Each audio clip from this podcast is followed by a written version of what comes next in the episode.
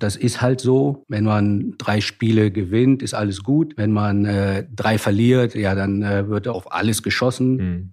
Im Endeffekt müssen wir, die mit zu entscheiden haben, Ruhe bewahren und den Jungs halt vertrauen. Eintracht vom Main, nur du sollst heute siegen. Eintracht vom Main, der Podcast für alle Eintracht-Fans, die mehr wissen wollen über unseren Verein, seine Geschichte und sein Umfeld. Wir freuen uns, Canton als Audiopartner für den Podcast gewonnen zu haben. Canton ist der größte deutsche Lautsprecherhersteller für hochwertige Hi-Fi, Multiroom und Heimkinosysteme mit eigener Produktion im Taunus. Bruder, schlag!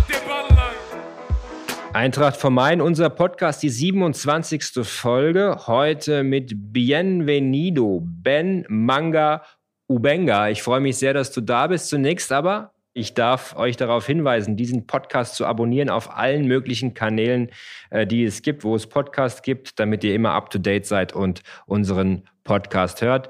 Bienvenido, es fällt mir schwer. Ben Manga, herzlich willkommen bei uns. Du bist Direktor Profifußball bei Eintracht Frankfurt seit 2021. Darüber sprechen wir genauso wie über deine Vergangenheit. Äh, du hast gespielt beim KSC, Fortuna Düsseldorf und Alemannia Aachen. Linksverteidiger. Jetzt frage ich mal ganz frech, weißt du, wie dein höchster Marktwert war? Nee, absolut. Ich glaube, glaub, zu der Zeit gab es keine Marktwerte. Schätzt mal, wie, wie hoch der gewesen sein könnte. Ich weiß nicht, 100.000? Fast. 75.000. Also. Siehst du, ist doch okay, aber damals in der zweiten Liga gespielt unter anderem, ne? Alemannia Aachen, Fortuna Düsseldorf, KSC Linksverteidiger. Jetzt kennt dich nicht jeder auf dem Fußballplatz. Was hattest du für Stärken damals?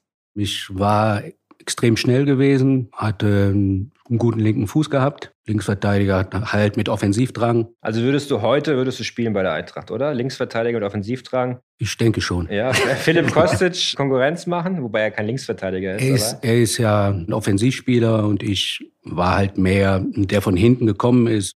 Du bist dann in der, in der Zeit, äh, wie gesagt, KSC Fortuna, dann Alemannia Aachen. In Aachen bist du aufgeblüht auch dann neben dem Platz. Ne? Du hast danach die Jugend trainiert? Ja, ich habe in Aachen noch gespielt gehabt, hatte ja dann drei Kniescheibenbrüche gehabt und habe dann aufgehört.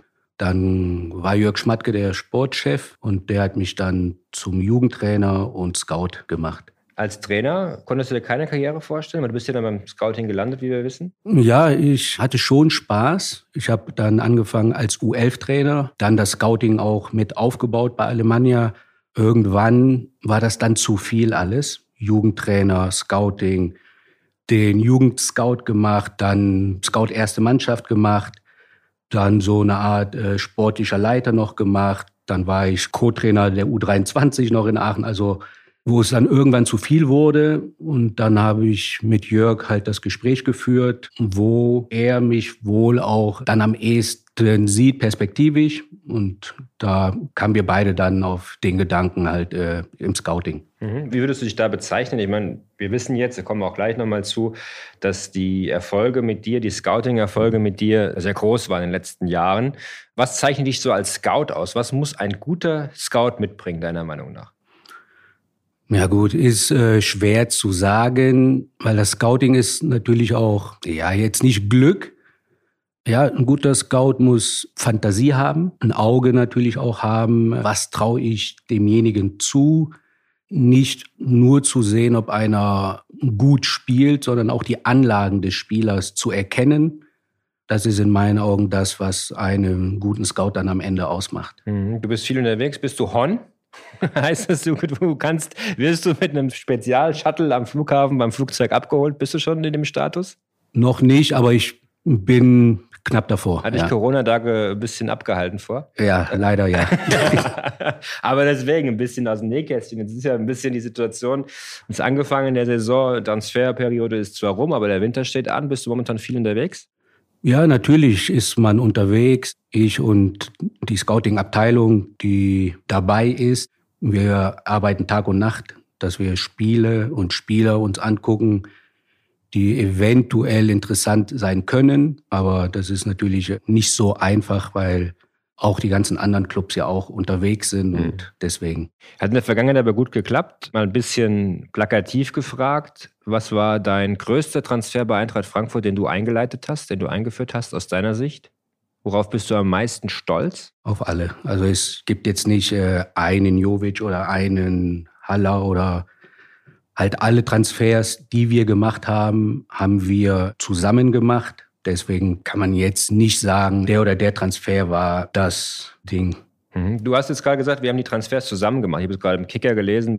Zwischen Ben Manga und Markus Krösche kracht's. Da gibt es richtig Probleme.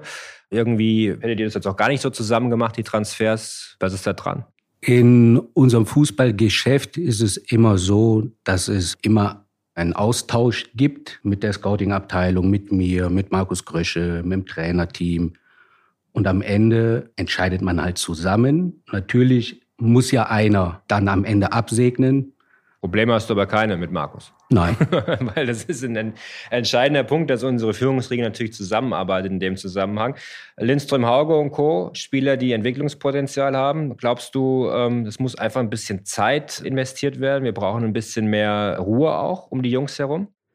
Ja, es ist ja immer ähm, schwierig, wenn neue Spieler kommen, hat man eine halt Erwartungshaltung. Durch die ganzen letzten Jahre, wo wir erfolgreich waren, ist es natürlich für neue Spieler, gerade die jetzt aus dem Ausland kommen, halt immer schwierig, direkt reinzukommen. Aber ähm, die Jungs, die haben alle was drauf, das ist so. Wann die Jungs explodieren, ich hoffe halt schnell, das ist auch klar, einfach abwarten, ein bisschen Ruhe gönnen. Wir hatten das in der Vergangenheit auch. Und Sebastian Aller, du erinnerst dich, was wurde über den alles geschrieben? Dann kam irgendwann der Fallrückzieher gegen Stuttgart in der Nachspielzeit, dann wurde es immer besser.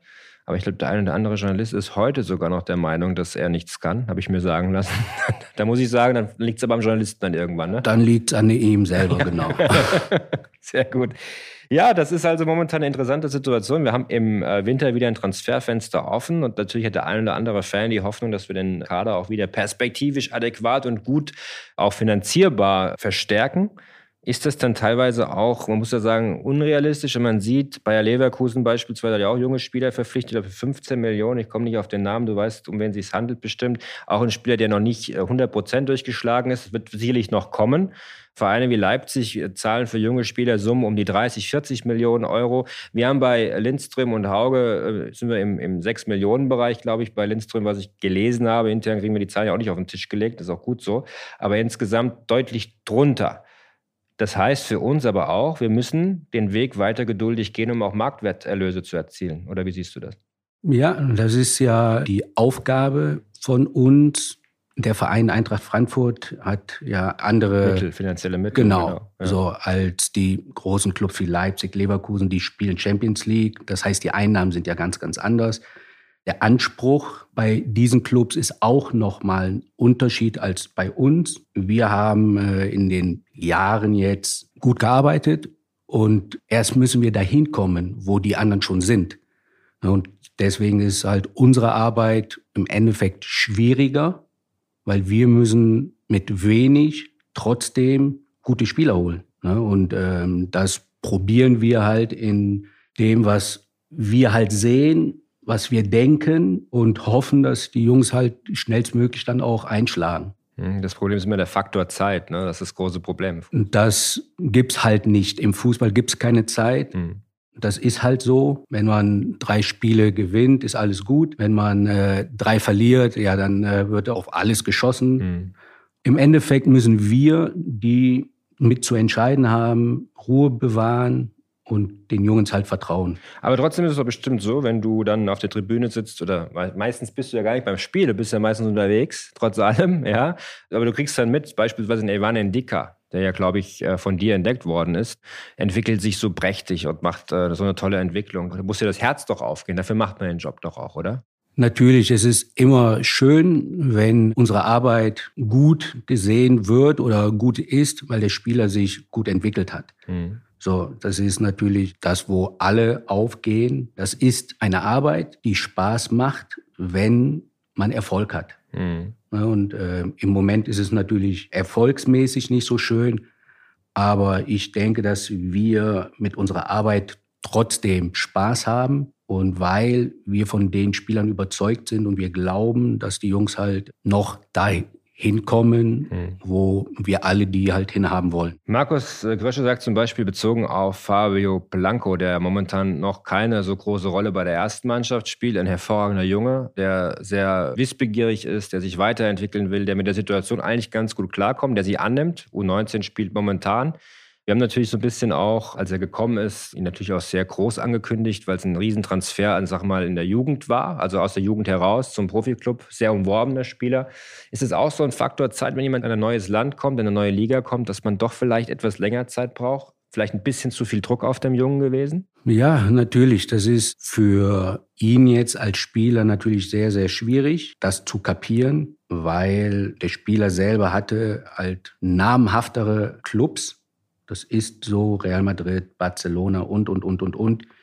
Die waren an dem Jungen dran. Wenn dann natürlich diese Clubs anklopfen und man dann zur Eintracht geht, jetzt nichts gegen die Eintracht natürlich, aber der Name Barcelona oder Real Madrid oder Juventus mhm. hört sich natürlich international nochmal anders an. Und dass der Junge dann jetzt, weil er noch nicht im Kader war, natürlich auch unzufrieden ist, das ist vollkommen normal. Aber auch da, man darf den Jungen nicht überpacen, sondern muss ihn auch langsam aufbauen. Er kommt aus einem anderen Land. So, er kann die Sprache nicht. Die Inhalte im Training sind ganz anders. Er ist jetzt im Training der ersten Mannschaft. So, davor war er im Jugendtraining. Also auch das braucht alles Zeit. Er ist ein super Junge, Fabio ist ein richtig guter Junge, menschlich wie auch sportlich. Wir sind von ihm zu 100 Prozent überzeugt und ich glaube und ich denke und ich weiß, dass er hier bei der Eintracht auch irgendwann spielen wird. Das heißt, die Perspektive ist da. Ich meine, wenn wir über Barcelona und Madrid sprechen, sprechen wir auch jetzt nicht gleich über die erste Mannschaft, nehme ich an. Wir reden nicht, dass er bei denen in der ersten Mannschaft spielt, aber auch dort hätte er bei der ersten Mannschaft mittrainiert mhm. und dann bei denen halt in der U21 dann gespielt. Brauchen wir eine U21 deiner Meinung nach, perspektivisch? Wenn es nach mir geht, ja. Klare Aussage, nichts hinzuzufügen. Hoffen wir, dass wir das irgendwann wieder hinbekommen. Du hast gesagt, wir sind überall unterwegs. Wir äh, klappern alle Märkte ab. Äh, wenn ich mich erinnere an, an, meine Anfangszeit hier bei Eintracht Frankfurt, ich meine, das ist nicht despektierlich, weil es war ein anderer Club, wenn man so will. Da war Bernd Hölzenbein quasi der Chefscout. Es wird immer so ein bisschen despektierlich gesagt, er hat das dann aus dem Kicker gemacht und so. Das will ich gar nicht so flapsig sagen. Es war einfach eine andere Zeit. Dann kam mit dir und mit Freddy die Kehrtwende 2016, eine andere Philosophie, eine andere Art und Weise, wie man den Fußball auch denkt. Ich erinnere mich an Spieler wie Varela, wie Vallejo, Jesus, den ich immer noch gerne bei uns sehen würde, weil ich diesen Spieler geliebt habe, wie er äh, verteidigt hat. Ja. ja, das sind ja Spieler, die ihr gescoutet habt, die ihr geholt habt, 19 Jahre damals alt. Die Journalisten haben alle gesagt, da sind jetzt irgendwie elf Ausländer auf dem Platz. Wir wissen überhaupt gar nicht, wer spielt denn da, was können die überhaupt? Und wir sind ins Pokalfinale gekommen. Seither haben wir immer wieder diesen Entwicklungsschritt mit diesen jungen Spielern und es klappt eigentlich von Jahr zu Jahr. Da hast du einen guten Blick drauf, da bist du der Chef, deine Scouting-Abteilung wird immer größer. Das sehen wir hier im neuen Profi-Camp. Das ist eine sehr gute und positive Entwicklung, weil es auch die Professionalität zeigt. Du warst bis zum Sommer Chef-Scout der Eintracht, jetzt bist du Direktor Profifußball. Was hat sich da konkret verändert für dich? Das Scouting bleibt natürlich mein Schwerpunkt, weil das ist das, was ich auch am liebsten mache. Die Kaderplanung ist natürlich mit darunter. Kaderplanung ist ein gutes Stichwort. Das war auch dein oder ist auch eine Hauptaufgabe von dir, Kaderplanung zu betreiben. Wenn ich schon einen der besten Kaderplaner vor mir sitzen habe, wie muss ein guter Kader aussehen? Was sind die Grundprinzipien eines guten Kaders im Fußball? Erfolgreich. ja, gut, also einfach kann es ja sein, aber wie wird ein Kader erfolgreich? Man muss halt einen ausgeglichenen Kader haben, man muss die Strukturen im Kader haben, jung und alt, ist ja immer diese ganze Debatte, ja, der Kader ist zu alt oder der Kader ist zu jung, nur mit Jungen erreicht man nichts, nur mit Alten erreicht man nichts. Also das muss dann ein Mix sein. Mhm. Ja, man muss nicht nur auf jetzt gucken, sondern auch langfristig gucken, wer hat wie lange Vertrag, wen hat man als Alternative, braucht man da einen Jungen eher, weil der, der jetzt spielt, ist schon 38 als Beispiel. Oder, oder, oder. Also es ist jetzt nicht so einfach zu sagen, wenn man das macht, dann hat man einen guten Kader. Wenn man es nicht macht, hat man einen schlechten Kader. Also das ist nicht der Fall. Dann sind wir hier mit unserer Rubrik, den Eagles 11. Und der Frage an dich, äh, Ben, dein erstes Fußballtrikot, das du besessen hast? glaube, das muss eins von Bayern München natürlich gewesen sein. Ernst, aber so Bayern-Fan. Als kleiner Junge ist man normal Bayern München, weil nee. die halt alles gewonnen haben. Naja, also ich finde, da kann man auch Eintracht Frankfurt-Fan sein als Junge. Das sollte unser Ziel für die Zukunft sein. Natürlich, nur da, wo ich gelebt habe. Wo war das? In Düsseldorf-Neuss. Okay, ja gut. Da war man normal halt Gladbach-Fan. Mhm. Aber ich glaube, das war ein Bayern-Trikot sogar. Mit einem Spieler? Nee, nee, nee. Kein Spieler? Nee. Der beste Spieler der Welt auf deiner Position, also Linksverteidiger. Roberto Carlos. Ja, gut. Hätte ich jetzt. Das ist eine rhetorische Frage, wenn man ehrlich ist. Ne? Dein Lieblingsreiseziel? Vielleicht eine blöde Frage, weil du bist nur unterwegs. Vielleicht ist es Düsseldorf-Neuss. Lieb, liebstes Reiseziel ist halt nach Hause zu kommen. Hm, das habe ich mir gedacht, genau. Dein Lieblingsessen? Ist äh, spanisches Essen. Paella, Pulpo, mhm. Calamares und, und, und, ja. In Frankfurt dein Lieblingsort? Das Hotel Linden Hotel. Sehr gut. In welche Musikgruppe würdest du reinpassen? Das ist meine Lieblingsfrage, muss ich sagen. Ich bin R&B. Fan. Mhm. Und wer, wer ist da dein Lieblingsinterpret, dein Lieblingskünstler? Keith Sweat. Mhm. Das ist schon halt Asbach uralt, aber ja. Deine Erinnerung an dein erstes Profispiel? Das war gegen Bayern München. Pokal? Im Pokal, ja. Habt ihr gewonnen? Haben wir 3-1 gewonnen, ja. Und du hast wen kalt gestellt? Ich habe gespielt gegen Zickler und gegen Hamann. Nicht einfach, aber hat funktioniert. Wann war es 95, 96 so? Ja, genau. Mhm. Wer war denn dein Idol in der Kindheit? Clarence Seedorf. Was macht ihn so unverwechselbar für dich? Seedorf war halt ein Fußballer, so eine Art Zehner, Achter, Zehner, der einfach Fußball geliebt hat. Man hat es ihm angesehen zu der Zeit mit Davids, Edgar Davids bei Ajax, die zwei halt im zentralen Mittelfeld.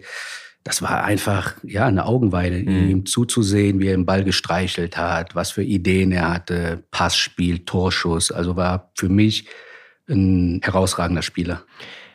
Neben dem Fußball, was ist dein Lieblingssport? Eigentlich habe ich nichts anderes gehabt außer den Ball. Wie war das denn für dich? Ich muss mal kurz an der Stelle einhaken. Ne? Du bist geboren in Äquatorial Guinea. Wann sind deine Eltern mit dir nach Deutschland gekommen? Da war ich zweieinhalb Jahre. Zweieinhalb. Und danach äh, in, in Düsseldorf Neues aufgewachsen und mit der Kugel quasi am Fuß? Genau. Ja, auf Bolzplatz ja. jeden Tag, Käfig oder wie war das? Ja, es war halt auf dem Bolzplatz mit den ganzen Nachbarn und dann bin ich, glaube ich, mit fünf in den Club gegangen. Was war das für ein Verein? Halt in Neues, Rheinkraft, Neuss. Okay. Nicht aus, aus Neuss kommt doch auch Friedhelm Funkel, oder? Ja, genau. Aus, aus der, ja, ja. Wer hat dich entdeckt? Der C-Jugendtrainer von Neuss, VfR Neuss, das war der Ephraim Flores, hieß mhm. der. Und dann bist du zum, Vf, also zum VfR? Zum VfR bin ich dann in die C-Jugend gegangen und habe da noch bis ein Jahr erste Mannschaft gespielt und dann bin ich drüber. In die Profisphären, Fortuna. Zu Fortuna. Dein Berufswunsch als Kind wird wahrscheinlich Fußballer gewesen sein? Fußballer, natürlich, dann Automechaniker. Ja? Hast ja. du deine Ausbildung gemacht? Habe ich die Ausbildung auch gemacht, ja. Ah, also wenn wir ein Problem haben hier mit dem Auto, können wir zu dir kommen? Dass jetzt heutzutage die mit Autos meinem Elektroauto, ja, wenn ich dann zu dir komme, keine Chance mehr. Keine Chance mehr, keine Chance mehr. Die letzte Frage in der Rubrik. Mit wem verstehst du dich im Team am besten? Das ist eigentlich die unfairste Frage, ne? Im Team? Ja, in deinem Team. Nehmen wir dein Scouting-Team alle nur super. Wer mir immer auffällt, sehr freundlich und auch wahrscheinlich sehr kompetent ist, Helena Costa. In Portugal äh, Trainerin gewesen. Wenn wir über Diversität sprechen, eigentlich auch immer ein Zeichen, dass jemand im äh, Fußball als Frau auch durchaus mitreden kann. Tolle Frau, tolle Fachkompetenz. Was schätzt du an ihr? Helena kenne ich ja schon seit über zehn Jahren. Habe sie von Anfang an halt als Fußballfachfrau kennengelernt und menschlich überragend. Ja, und als ich dann hier angefangen habe in Frankfurt, habe ich sie dann halt gefragt, weil ich rausgehört hatte, dass sie bei ihrem damaligen Club Celtic Glasgow nicht so 100% zufrieden war dann habe ich es geschafft, sie dann hier dann hinzuholen zur Eintracht. Was hat sich für ein Auge? Mein portugiesischer Fußball ist ja für uns als Zielmarkt total interessant. Da haben wir ja in der Vergangenheit gute Erfahrungen gemacht. André Silva, auch Bas Dost kam aus Lissabon. Jetzt natürlich keiner, den man jetzt als Jugendspieler gescoutet hat, aber auch äh, jemand, der aus, aus Portugal kam. Gonzalo Paciencia. Spannende Liga, spannende Sprache auch, brasilianischer Markt und, und, und. Ja, natürlich. Die Portugiesen sind natürlich fußballerisch sehr gut ausgebildet.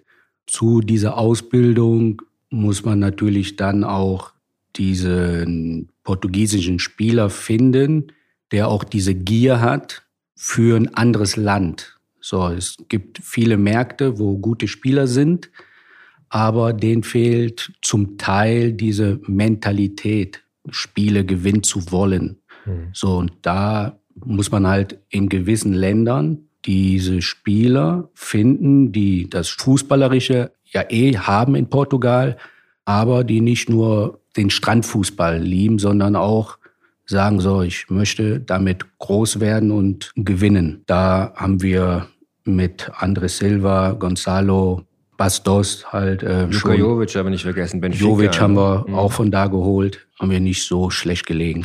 Nee, ich denke, das lässt sich definitiv sehen. Und äh, also auf dem Bankkonto kam das auch, glaube ich, ganz gut an bis jetzt. Ne? Ich denke, ja.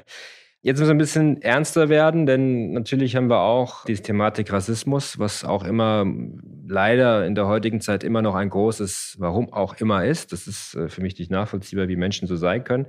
Aber du bist als Dunkelhäutiger nach äh, Deutschland gekommen, als Kind, bist Deutscher durch und durch. Du hast den rheinischen Akzent, den man ja durchhört. Und ähm, trotzdem gibt es immer wieder Leute, die noch Anfeindungen machen. Ist das so? Hast du so, hast du so Ablehnungen oder Negatives auch erlebt? Ich habe es erlebt, als ich ganz, ganz klein war, Schulzeiten am Anfang, mhm. äh, erste Klasse, zweite Klasse, da war es noch so.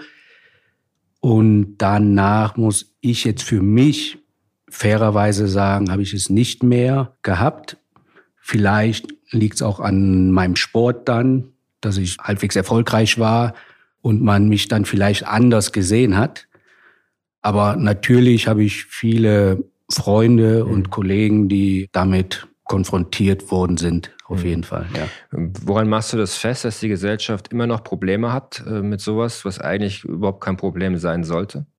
Ja, woran macht man das fest? Es gibt halt Dummheit, ja. nenne ich das auch. Ja, es ist ja schwierig zu erklären, warum der ein oder andere meint, und jetzt eine andere Hautfarbe mhm. ist was anderes. Mhm. Also aber du hast heute in der Zeit jetzt äh, auch bei Eintracht Frankfurt das noch nicht erlebt irgendwie. Nein, ne? Weil nein. Wir sind ja ein Club, der äh, da, glaube ich, will nicht sagen Vorreiter war, aber Anthony Boer war, glaube ich, eine ganz wichtige Figur. JJ Okocha, die äh, eine Zeit geprägt haben äh, in den 90ern, wo ich glaube, jeder gesehen hat, wie toll das Zusammenspielen, das Zusammenleben von verschiedenen Kulturen auch sein kann. Absolut. Also äh, zu der Zeit bei mir war halt Jeboa, dann äh, Anthony Buffo. Mhm war ja auch einer der ersten in, in der ersten Liga. Pablo Tiam, ja, auch ich bei meinem ersten Einsatz im Auswärtsspiel, das war dann in Karlsruhe, da waren natürlich ein paar Fans, die halt im Spiel was gerufen haben. Aber mhm. das habe ich zu dem Zeitpunkt als Spieler gar nicht wahrgenommen, weil ich war so in meinem Film drin, mhm. im Spiel, dass ich das gar nicht mitbekommen habe. Aber es ist halt, wenn man ins Stadion geht und zehn oder was weiß ich jetzt 100 Zuschauer da den Affen machen, dann ist es leider so. Aber ich muss da sagen, dass ich die Leute nicht ernst nehme. Das ist auch richtig so. Nur die Frage für mich noch abschließend zu dem Themenkomplex. Findest du, dass unsere Gesellschaft sich in die richtige Richtung entwickelt, dass es besser wird? Oder haben wir noch richtig viel Arbeit vor uns in dem Bereich? Es wird ja langsam besser, weil es medial auch mhm. so gemacht wird, dass es jetzt Strafen ja gibt, äh, ob die gegnerischen Mannschaften dann auf einmal vom Platz gehen, dass medial gesprochen wird darüber. Das ist gut und hilfreich auf jeden Fall. Ja. Kommen wir nochmal kurz zur Kernkompetenz, äh, was das Arbeiten betrifft, das äh, Scouting. Scouting beginnt ja im Prinzip schon ganz früh mittlerweile. Es gibt ja Clubs, die holen Spieler schon mit 11, 12. Ist das etwas, eine Entwicklung, wo du sagst, es ist positiv? Oder glaubst du, dass sich ein junger Spieler immer auch erst nochmal im Heimatverein entwickeln soll? Wie siehst du das grundsätzlich? Ich habe da meine Meinung und die ist, dass die Jungs eigentlich bis zur C-Jugend in ihren Vereinen im Umkreis bleiben sollten und da Schule machen und allem drum und dran mit den Freunden spielen. Und ab der C-Jugend, wenn man sieht, da kann was werden, so dann für mich dann den nächsten Schritt machen muss. Mhm. Alles andere ist für mich schon äh, nicht normal, aber man muss diesen Weg ja im Endeffekt jetzt mitgehen, ob man möchte oder nicht. Wenn wir den Spieler nicht mit ansprechen, dann ist er halt irgendwo anders. Dann ist er natürlich später schwieriger zu bekommen. Also guckt man jetzt schon so früh wie möglich, aber ich persönlich selber finde es nicht gut. Mhm. Kommen wir zur letzten Rubrik. Deine drei Eintracht-Momente. Dein schönster Moment mit Eintracht Frankfurt. DFB-Pokal, Endspiele, beide. Natürlich erste gegen BVB, unglücklich verloren und dann natürlich ein Jahr später gegen den FC Bayern. Das war natürlich äh, ein Highlight in Frankfurt. Und nach dem Spiel halt das Bankett, das war dann auch nochmal so ein. Die Party, ne? Die Party. Die das, ja. Könnten wir wieder machen, ne? Hätte ich nichts Dann erst im nächsten Jahr, ne? Ja, wir können ja, den, also, wir können ja den, wir können ja den Europapokal gewinnen. Habe ich nicht, hätte ich auch nichts dagegen, oder? Oder so, okay. Wenn du noch ein paar Granaten in der Winterpause angelst irgendwo, ne? Perlen tauchst und so. ich finde den Begriff irgendwie komisch, aber okay. Dein schlimmster äh, Eintracht-Moment tatsächlich. Den gab es bis jetzt noch nicht. Das ist gut. Soll auch so bleiben. Und dein erster Eintracht-Moment, das heißt, wann bist du erstmals mit Eintracht Frankfurt in Verbindung getreten? Geht gar nicht darum, du persönlich jetzt, dass Freddy gesagt hat, wir gehen nach Frankfurt, sondern. Äh, das war aber. War es so? Also vorher hattest du mit Eintracht Frankfurt nichts am Hut irgendwie. Äh ich ich habe hier mit der Alemannia ja gespielt, oder ich war dabei mhm. in dem alten Waldstadion, war das ja noch. Mhm. Zweite Liga war das noch, glaube ich, ne? Ja, ja zweite Liga. Da ja, haben wir hier 4 oder 3, 0 oder 3-1 verloren. Mhm. Das war das erste Mal, wo ich mit Eintracht was zu tun hatte. Mhm. Ich glaube, wir hatten am ersten Spieltag, meine ich, war das in Aachen gespielt, 1-1 oder so. Und dann, Tivoli irgendwie, ne? Ja. Ich meine, irgendwie sowas wäre gewesen. Alex Meyer. Also das ist jetzt ganz ja. verschwommen und so lange her, 20 Jahre tatsächlich. Ja, ja, wird genau. immer älter. Wir sind sehr froh, Ben, dass du bei uns bist. Wir freuen uns auf die nächsten Jahre mit dir. Du hast Vertrag bis 2026. Wir nehmen aus dem. Zu lange. Ja, hast du unterschrieben. Steht hier. Oder? Habe ja. ich was falsch gemacht? Nein, nein. ich hoffe, du bleibst auch. Jedenfalls nehmen wir aus dem Gespräch mit, es gibt keine Probleme zwischen dir und Markus. Das ist ein wichtiger Aspekt. Ich lege die Messlatte hoch. Ich freue mich auf die nächsten Transferperioden und äh, die Ben Manga Handschrift, die uns schon sehr geholfen hat die letzten Jahre. Danke, Ben. Ich danke.